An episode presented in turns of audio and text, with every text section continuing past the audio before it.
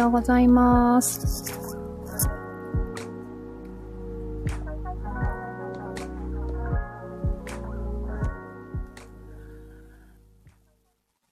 今日も寒いですね。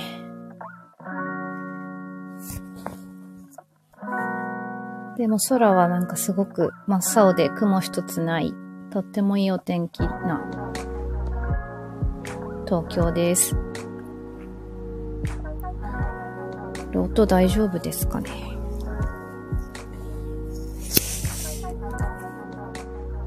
おはようございます。えっと、火曜日のもとこさんのお話、社会の常識にとらわれすぎないこととか、自分の軸、コアで決断してきたお話っていうのと、あと、水曜日のマリコさんの社会軸だったり、まあ、母親軸の中で生きるということを採用して幼少期を過ごしてきましたっていう話を聞いて、なんか、とっても良かったですよね。おはようございます。そして聞きながらやっぱり自分の生きてきた道っていうのを振り返るきっかけにもなって、多分皆さんもご自身のことと重なり合わせ、重ね、重ねて、なんか振り返ったりとかされたんじゃないかなって思います。仕事しながら聞いてくださってありがとうございます、ゆりさん。そう、だからあの、火曜日と水曜、もとこさんのお話、えっと、水曜日のまりこさんのお話、まだ聞かれてない方ぜひ聞いてみてください。で、私はどうだったかなっていうことを振り返ってみると、まあ、幼少期は完全に社会軸だでしたねっていう。もちろん、学校は行くところだし、まあなんなら皆勤賞とか取ってた気がします。決してまあ楽しくもなかった。うん、まあ楽しいこともあったと思うけど、うん、あんまり楽しかったっていう感じもなくて、まあ、マリコさんと同じで行くのが当たり前な場所だったし、で、まあいろいろ居心地悪いこともあったはずだけど、多分あの時、あの瞬間は、なんかそういうことに対して、居心地悪いと思ってたことに対して、なんかちゃんと感じようとしてなかったんじゃないかなっていう。そこに蓋をしていたんじゃないかなって思います。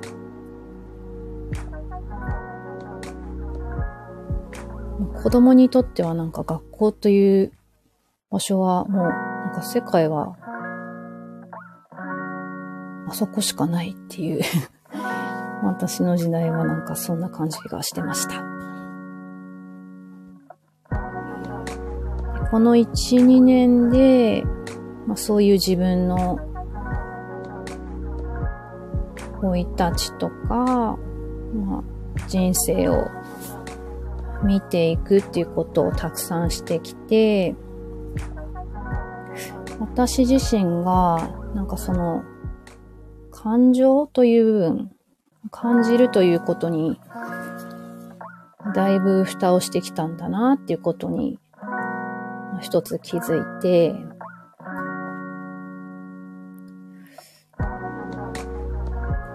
あんまりこう、何か、負の感情が出ても、それをこう、ないものとして見たり、またはその負の感情に対して、そういう感情を感じちゃいけないんだっていうふうに、なんかそういうふうに思う自分を否定し続けてきたんだなっていうふうに、そこに気づいたんですよね。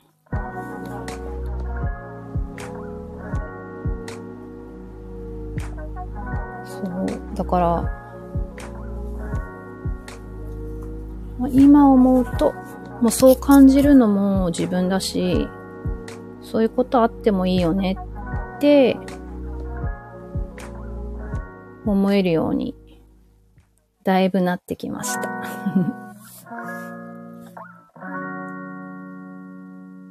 その本当の、その負の感情と思われること、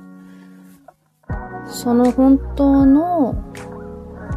その気持ちの本当の奥には何が隠れてるのかなっていうふうに見れる、見れるようになるといいですよね。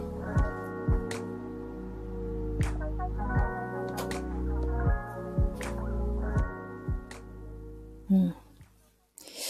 あとは、まあ、社会軸とか他人軸ってで生きるというところが、ま、ベースになって、私自身は、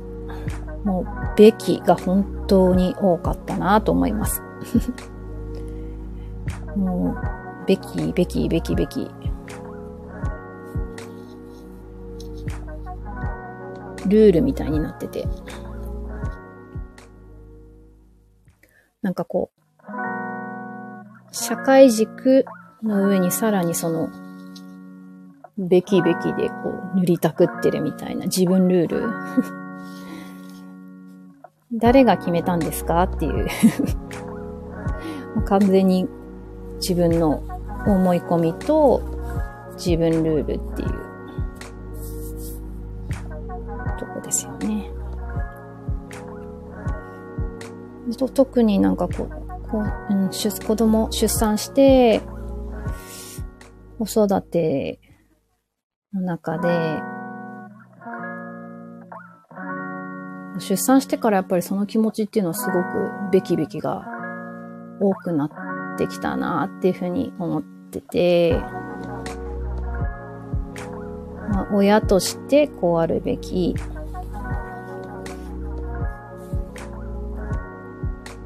うん、とか、なんか親としての私が周りの目をとても気にしていて、なんか私がこう思われたくないっていう それがなんかすごい強かったなと思います。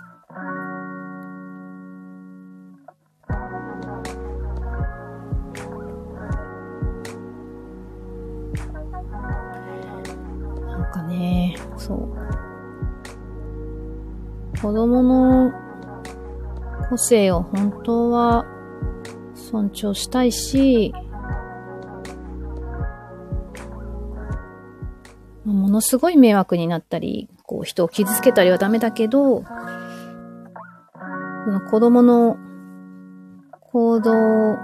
とかに対して自分の気持ちの中では本当はいいんじゃないかなって思えていることも自分に対する、母親という自分に対する周りの目が気になって、子供を認めてあげられないという、そういう自分になんかすごく、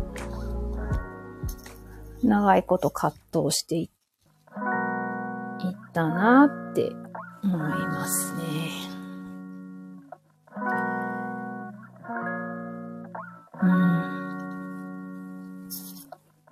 コメントで、私も母親としてこう思われたくないでたくさん縛ってました。ねなんかありますよね、やっぱり。自分と子供をもう完全になんかこう一つに見てしまっていて、子供は自分とは当たり前ですけど別の人格だっていうことを、ちゃんと分かってない、分かってなかったなっていう ふうに思、思いました。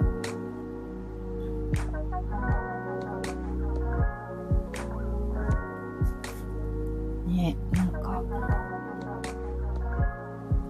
そういう意味でも、そう、べきべきは当に多いので、なんか、最近はだいぶ減ってきてはきたんですけど、まだ持っている気がして、そういうのが出ると、あれって、これはっていうふうに、ちょっと見ていったりもしてます。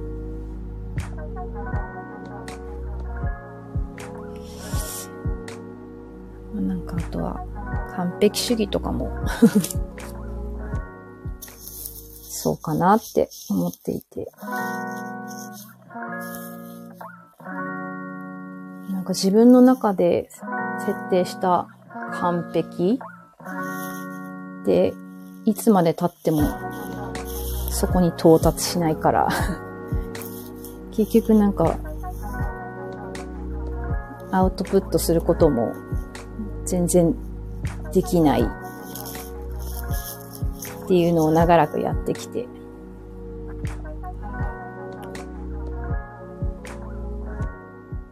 完璧であるべき。でもなんか私の中でしかないものなので そこら辺にあんまりこう縛られるのはやめようって ここ最近は思ってきております。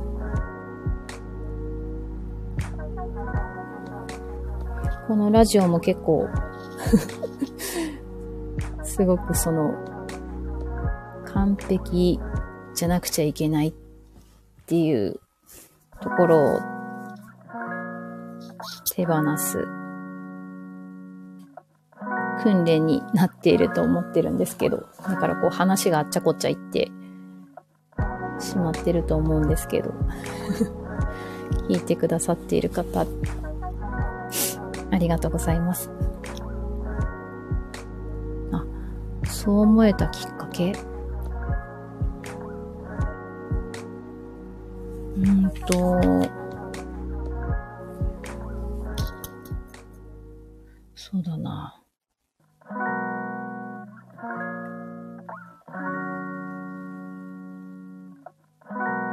かその、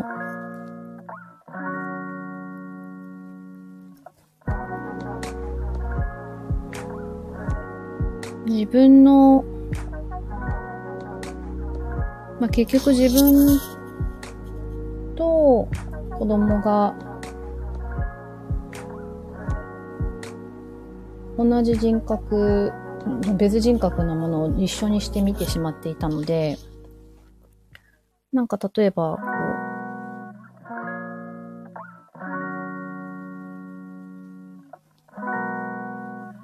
子供が、小さいこう喧嘩とか、3、4歳のお友達の同士の喧嘩とかで、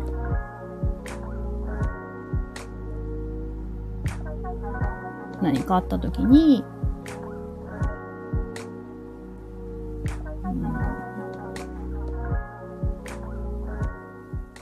かすごい、自分のことを、こう自分が、えっと、しつけがなってないとか、なんかそういうふうに言われている気がしていたんですけど、でもなんか結局そこは、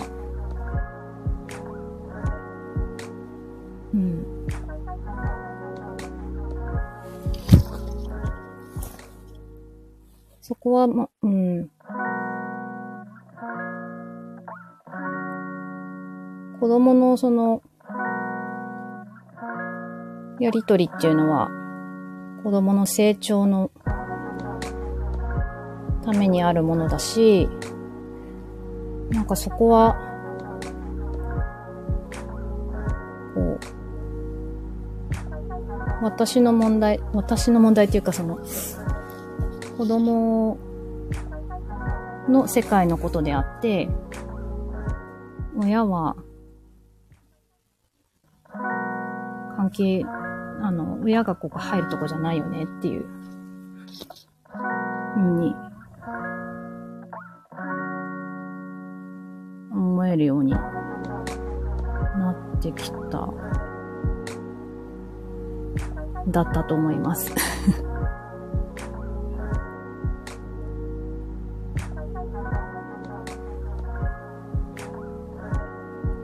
はなんかその自分の性格的に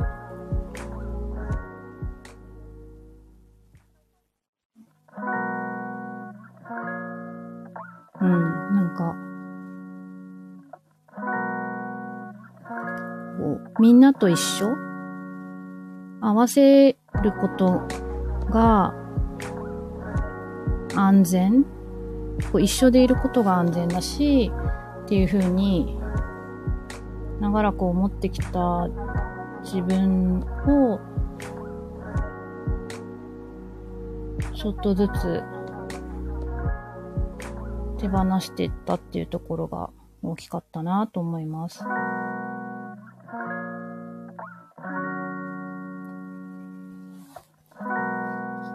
なんか、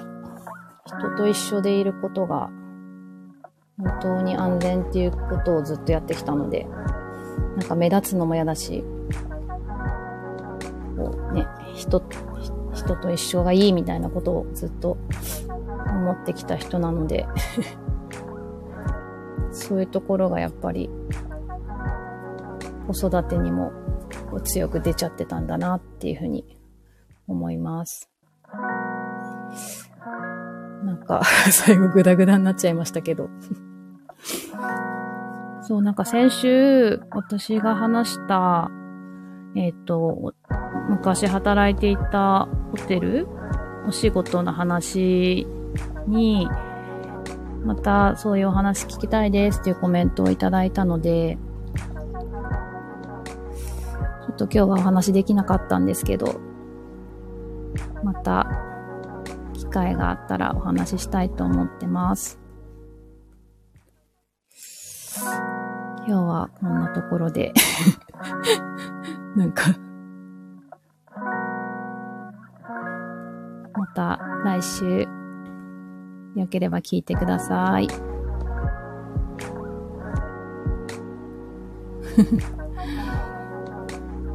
聞いてくださってありがとうございました。